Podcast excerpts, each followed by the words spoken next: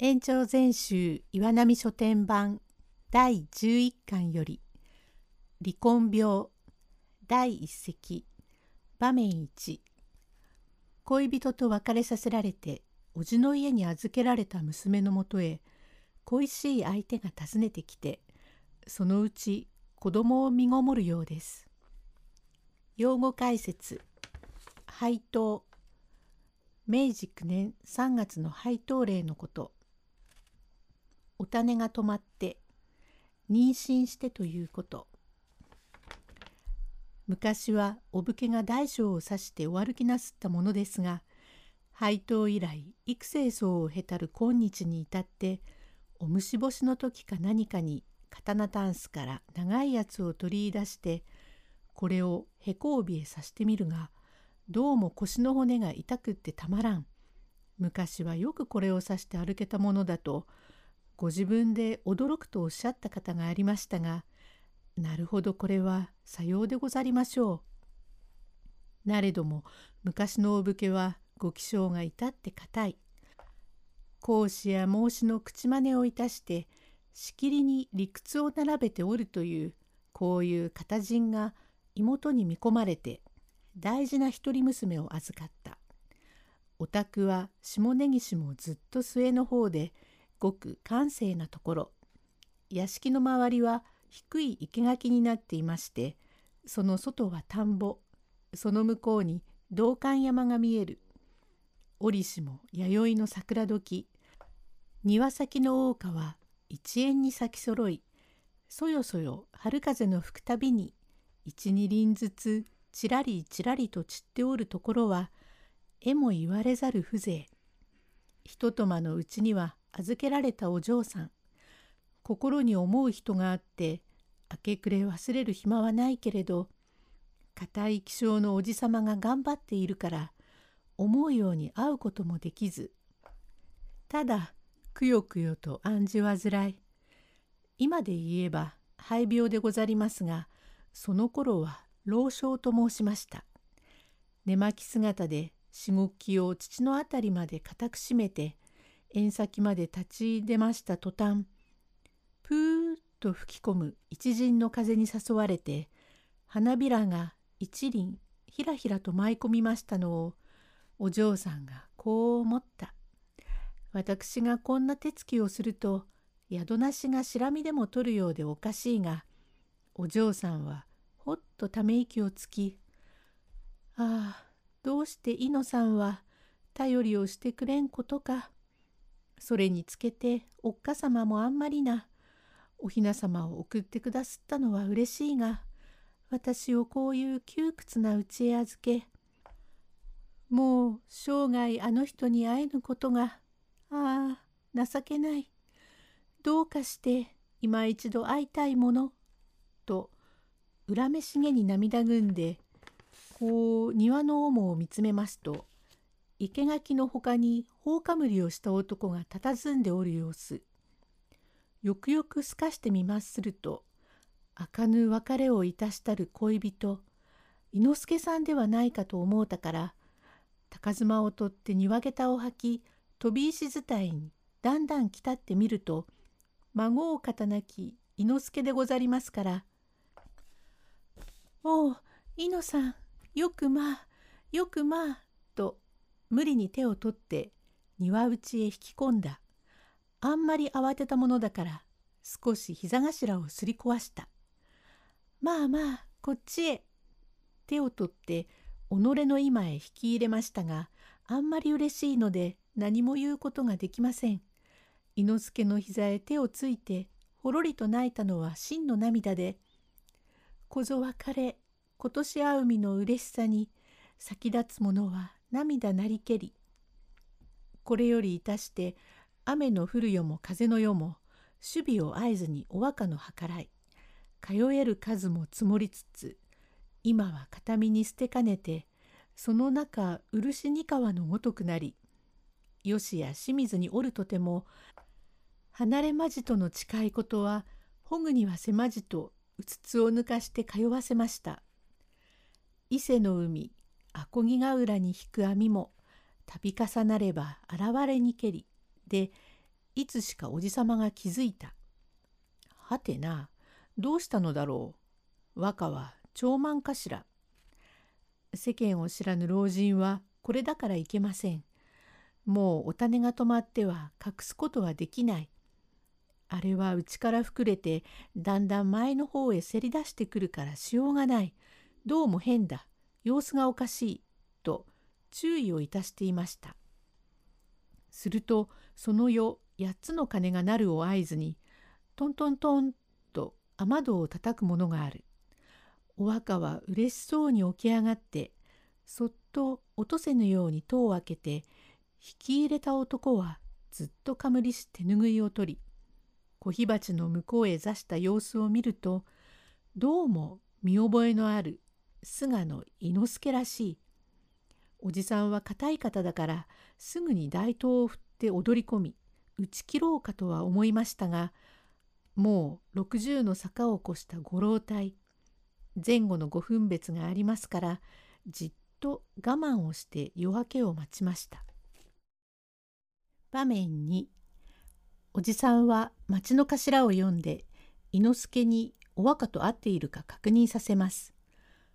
用語解説一中節浄瑠璃の一つ石のかろうとここでは石でできた棺のように硬くて安全なという意味です。夜が明けるとすぐに塾の書生さんを走らせて頭を呼びにやる。何事ならんと勝五郎は驚いて飛んできました。勝五郎。へえ、まことにご無沙汰を。おじさん。さあ、こっちへお入り久しく会わなかったが、いつも貴公は創建でよいの。へえ、先生もお達者で何より結構でがす。どうも存じながら大ご無沙汰をいたしやした。まあ、こっちへおいで。どうも忙しいところを妨げてすまんな。どういたしまして。よくよくの御用だろうと思って飛んできやしたが、お嬢様がお加減でもお悪いのでがすか？いや、そのことだて。去年お前が和歌を籠に乗せて連れてきた時先方から取った書きつけあれはいまだに取ってあるだろうの妹の演歌堺屋という薬店へ出入りの菅野伊之助という一中節の師匠と名の和歌が不義をいたしかようなことが世間へ聞こえてはならんというので大金を出して手を切った。もっともその時お前が中へ入ったのだから何も間違いはあるまいけれどどうか当分和歌を預かってくれという手紙を持って和歌堂々でお前が来たからその時わしが妹のところへ返事を変えてやったのだ。手前方へ預かれば石のかろうとへ入れたも当然とご安心くださるべく候と書いてやった。えへへなるほど。何でも伊之助と手を切る時お前の扱いで200両とか300両とか先方へやったそうだな。ええ、さようで300両確かにやりました。その伊之助がもしも和歌のもとへ来て合いびきでもするようなことがあったら貴様済むまいな。そりゃあどうも先生の命でですがああやってお嬢さんもぶらぶら安兵衛が悪くっておいでなさるしどうかお気の紛れるようにと思って私は身元から知ってる家庭芸人でですから私が勧めて堺屋のお棚へ出入りをするようになるとあんな優しい男だもんだから皆さんにも可愛がられおかみさんもとんだ良い人間だと褒めていらっしゃったからお世話がいがあったと思っていました。ところがああいうわけになったもんですからおかみさんがこれで堺屋の敷居をまたがせないようにしてくれとおっしゃって金をお出しなすったから何金なんざいりませんわしが行くなと言えば上がる気遣いはございませんというのに何でもとおっしゃるから金を受け取って伊之助に渡し因果を含めて証文を取りお嬢さんのお供をしてお宅へ出ましたっきりでどうも大きにご無沙汰になってますので。何無沙汰のことはどうでもよいがその大金を取って横山町の横という字にも足はふんがけまいと誓った伊之助が和歌のもとへ来て合いびきをしては済むまいな。へえだって来るわけがねえので。ところがゆうべ俺が確かに認めた。あまりにくいやつだから人と思いにぶち切ろうかと思うたけれどいやいや中に勝五郎が入っているのに貴様に無断で伊之助をむやみに俺が仏も縛るもできんからそこで貴様を呼びにやったんだ。だからそこで立派に申し開きをしろ。ええ、それはどうもすまねえわけで、本当にどうも見損なったやつで。まあ、俺の方で見ると、貴様は金を伊之助にやりはすまい。良い加減なことを言って、金を取って使っちまったろうと疑られても、しようがないじゃないか。棚の主は女のことだから。ええ、ごもっともで。じゃあわしはこれからすぐに行ってまいります。申し訳がありませんから、あの野郎、本当にどうもふざけやがって、引っ張ってきて横ずっぽを張り飛ばして、きっと申し訳をいたします。そのまま表へ飛び出してすぐに車に乗り、ガラガラガラガラガラガラと両国元柳橋へ来まして、勝五郎、師匠、うちか伊之助。おや、さあお入んなさい。冗談じゃねえぜ。生空使って。悠々とおめえここに座っていられる義理か？え？なんで？何もねえ。ええおい、本当に俺はおめえのためにどんなにか免費を書いたか知りやしねえ。せっかく俺が親切に世話してやった結構なお棚をお嬢さんゆえにしくじってしまいその時おかみさんがこれをと言ってくだすったからそっくりおめえのとこへ持ってきてやったらおめえが気の毒があって以来はもう横山町の横という字にも足は踏みかけめえと言って書きつけまで出しておきながらなんで根岸くんだりまで出かけていくんだよ。え？誰がお嬢さんに会ったんです？とぼけるない。お前が言ったんじゃねえか。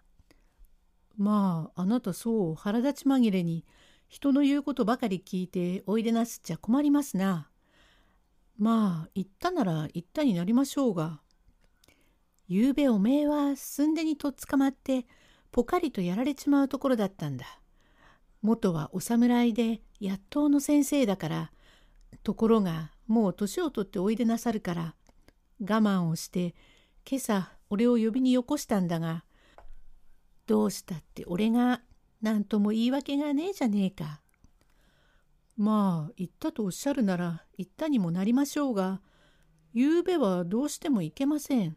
その証人はあなたです。俺が？どういう？どうったって日暮れ方から来て川町へでも行っておまんまを食いに一緒に行けとおっしゃるからお供をしておまんまをいただきあれから車を雇ってガラガラガラガラと中へ行って山口どもへのお塩のとこへ上がって大層お浮かれなすって「いのやいのや」とおっしゃって少しでもお前さんのそばを離れず夜通しいた私がどうして根岸まで行けるわけがないじゃありませんか。うん、ちげえねえ。そばにいたな。何を嫌がるんで、猛録してるんだ。あんちきしょう。まあ、師匠、腹を立っちゃいけねえよ。俺はつい慌てるもんだから、へこまされたんだ。俺がお前に渡す金を取って使ったろうと抜かしやがった。へん、はばかりながら俺だって、500両や600両、人の金を預かることもあるが、三文だって手をつけたことはありゃあしねえ。そんなことはできれいな人間なんだ。ちょいと言ってくら。少し待っていね。また車を急がせて根岸の外れまで引っ返してきた。場面3伊之助には言っていないと言われ先生には見たと言われ勝五郎は2人の間を行ったり来たりすることになります。勝五郎へえただいま。いや大きにご苦労。どうだ？伊之助はいたか？ええ。先生はゆうべ伊野がこちらへ来たとおっしゃいますがゆうべじゃありますめ。何？ゆうべ確かに見たから今朝貴様のとこへ人をやったんだ。へえ。ゆうべならどうしても来るわけがねえので。なぜ？なぜったってどうも。まことに先生の命ではちっと決まりの悪い話でげすが実はあいつを連れて中へ遊びに行ったんでげすからどうしてもこちらへ来るはずがごぜえませんので。うん、それならばなぜ最初俺が尋ねた時にそう言わんのじゃ。ええ、どうもそれが慌てちまいましたもんだからまことにどうも面目次第もないわけで。吉原へ行ったというのか。へえ、よいから行ったか？ええ、それじゃあまだ貴様騙されているのじゃ。吉原の引けというのは12時であろう。さよ1時から2時ぐらいが大引けなんで。その時に貴様を寝こかしておいて自分は用足しに行くとかなんとか言ってスーッと車に乗ってきて夜明けまで十分和歌にあって帰れるじゃないか。貴様は伊之助に猫かしにされたことを知らんか。え猫かしなるほど。アンチ気象。吉原と根岸までは道のりもわずかだろう。さよう。どうもあの野郎、不定地気象だ。今、じきに腕をおっぺしょってきます。また出かけてきた。師匠、うちか伊之助。さっきのことは冗談でしたろ？何？冗談もクソもあるもんか。ええおい、お前、吉原から根岸まで道のりはわずかだぜ。なんでな、しらばっくれやがって、人を猫かしにしやがって行きやがったんだろ？枕元へ来ておやすみなせえとかなんとか言いやがって。ふーん、猫かしにも何にも決まりを言っていらっしゃる。ゆうべはあなた、ちっとも寝やしないじゃありませんか。あなたがしわがれ声で一中節をうなって絹洗いから同時対面までやった時にはみんながあくびをしましたよ。本当にかわいそうにひどいじゃありませんか。うーんなるほど寝ねえな。それから夜が明けると朝湯に入って車で宅へ帰る間もなくお前さんが来たんですよ。なるほど。何を嫌がるんだ、アンチキショー。まあ、師匠、堪忍してくんな。おら、ちょっと行ってくら。また慌ててやってきた。へえ、先生、行ってきました。どうした？どうにもこうにも、どうあっても、ゆうべは来ねえってんです。あいつもわしも、ゆうべはちっとも、ねね変ですもん。がらり夜が明ける。家へ帰るとお人だからすぐに来やしたんで。えー、徹夜をした。うん。わしも老眼ゆえ見損ないということもありまた世間には似たものもないと限らねえ。見違いかもしれんから今夜貴様わしのとこへ泊まって和歌に内緒で様子を見てくれんか。じゃあそうしましょう。とその夜は根岸の家へ泊まり込み酒魚でごちそうになり大名亭をいたして床につくが早いかぐうぐうと高いびきで寝込んでしまいました。夜はしんしんと吹け渡り八つの鐘がポーンと響く途端に主が勝五郎を揺り起こしました。おい勝五郎勝五郎へえはあへえへえああ、おはよう。まだ夜中だよ。さあ、こっちへ来なさい。と、廊下伝いに参り、襖の立て付けへ小塚を入れて、ぎゅっと逆にねじると、道具屋さんが上手であったものと見えて、スーッと開いた。さああれだ。へえ。と眠い目をこすりながら勝五郎は覗いてみますと火鉢を中に差し向かいに座っているは伊之助にそういないから「ああどうもまことにすみません。確かに猪の野郎にちげえございません。それ見ろ。しかるになんでゆうべは来るはずがないと申した。いえ、ゆうべはどうしても来るわけがございませんので。今夜のは確かに伊之助にそういないな。へえ、猪の野郎で。それが間違うと大ごとになるぞよ。いえ、どんなことがあっても、よ、よろしゅうございます。うん、よし。そっと抜き足をして自分の居間へ戻り、六連発銃を持ちきたり、襖の間からこう狙いをつけたから、勝五郎はびっくりして、まあまあ、先生、乱暴なことをなすっちゃいけません。猪の野郎はぶち殺しても構えやしませんが、もしもお嬢さんにお怪我でもありましてはすみませんから。いいや、気遣いない。と、狙いを定め、引き金へ親指をかけ、うんと力を入れました。これからどうなりますか。ちょっと一息つきまして。